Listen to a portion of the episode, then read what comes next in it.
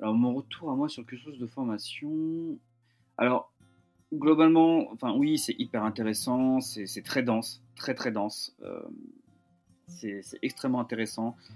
Euh, la frustration que j'aurais, effectivement, c'est euh, que les sciences infirmières, avec toutes les théoriciennes infirmières, c'est des choses que nous, en IFSI, mis à part le poncif Virginie Anderson, que ça, t'apprends en IFSI, il n'y avait rien, quoi. Il y avait strictement rien. Et c'est pas que dans mon IFSI, dans tous les IFSI de France quasiment. Hein. Donc c'est ça le problème, c'est qu'en fait les sciences infirmières, tu commences, enfin donc l'essence de ton métier, le, matériel théorique de ton métier, tu l'apprends que en master. Donc ça c'est ma frustration de me dire mais j'aurais bien aimé apprendre ça avant en fait, vraiment tu vois. après le reste effectivement hyper intéressant, très large, très large. Hein. après le cursus, t'en fais un peu, enfin c'est pas que t'en fais ce que tu veux, mais par exemple moi, même si je savais que j'étais destiné à la santé mentale, en première année, j'ai décidé de faire euh, deux mois de stage euh, à Saint-Joseph-Saint-Luc, un, un, grand hôpital lyonnais, euh, dans le, pôle urgence en fait. Parce que comme ça, je m'étais dit pendant deux mois, je vais faire d'examens cliniques, je vais bien en manger, et puis comme ça, bon, au moins, j'aurai quelques réflexes conditionnés sur l'examen clinique du patient, l'auscultation, les ECG, les, les électrocardiogrammes, quoi, tu vois. Euh, et, ça m'a vraiment servi en fait, hein, de sortir de cette zone de confort et puis d'aller un peu en somatique voir ce qui se passe. Donc, euh, donc voilà. Euh, globalement, c'est hyper intense. ça, ça prend beaucoup de place dans la vie d'une personne. Mais, mais, mais c'est cool, c'est super, c'est super.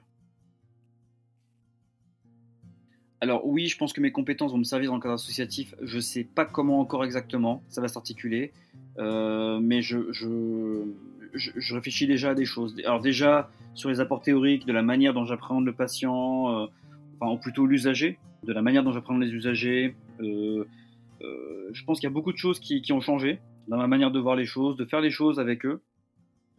Et je pense que, alors globalement, l'idée c'est que pour l'instant elle fonctionne en autonomie complète, hein, mais le jour où je suis EPA, peut-être qu'effectivement j'exclus pas, je sais pas comment ça pourrait se faire, mais j'exclus pas euh, d'intégrer un médecin euh, dans ma collaboration et de pouvoir créer un, protocole d'organisation comme ça et pour aller plus loin avec les, bénéficiaires et, pouvoir euh, les accompagner avec par exemple une prescription à la fin, un suivi un peu plus dense quoi, tu vois, mais mais déjà rien que dans la réflexion, oui, je, pense que les usagers, je, je travaille différemment avec eux, ouais.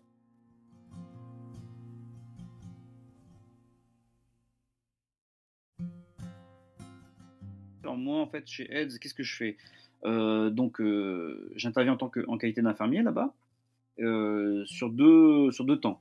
Il y a un premier temps qui est un temps de consultation addicto en fait, où les gens viennent me voir quand ils pratiquent le chemsex. Alors, pour résumer très rapidement, le chemsex, en fait, c'est la contraction de deux mots anglais chemical et sexe, donc chimique et sexe.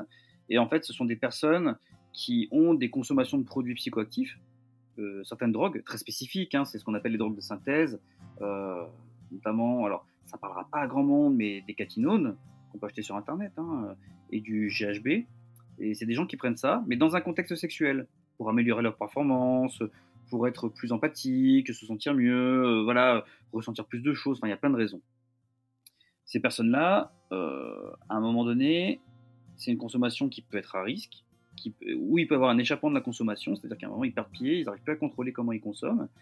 Euh, mais c'est pas le sexe, hein, ça peut être tout, hein, par exemple la cigarette, l'alcool, c'est pareil.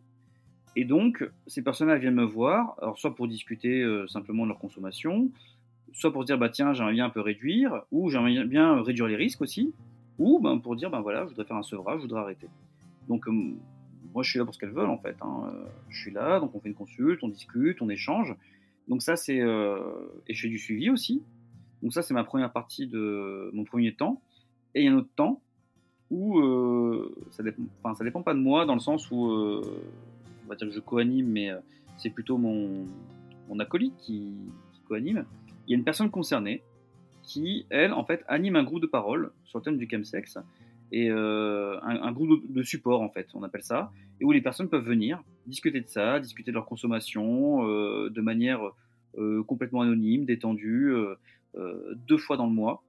Et en fait, donc, j'accompagne ça, en fait, et je suis, en fait, je vais pas dire que je suis la caution infirmière du, groupe, mais en tout cas, voilà, j'apporte mon regard quand on, me, quand on me sollicite, quand on me demande, et je discute avec les autres.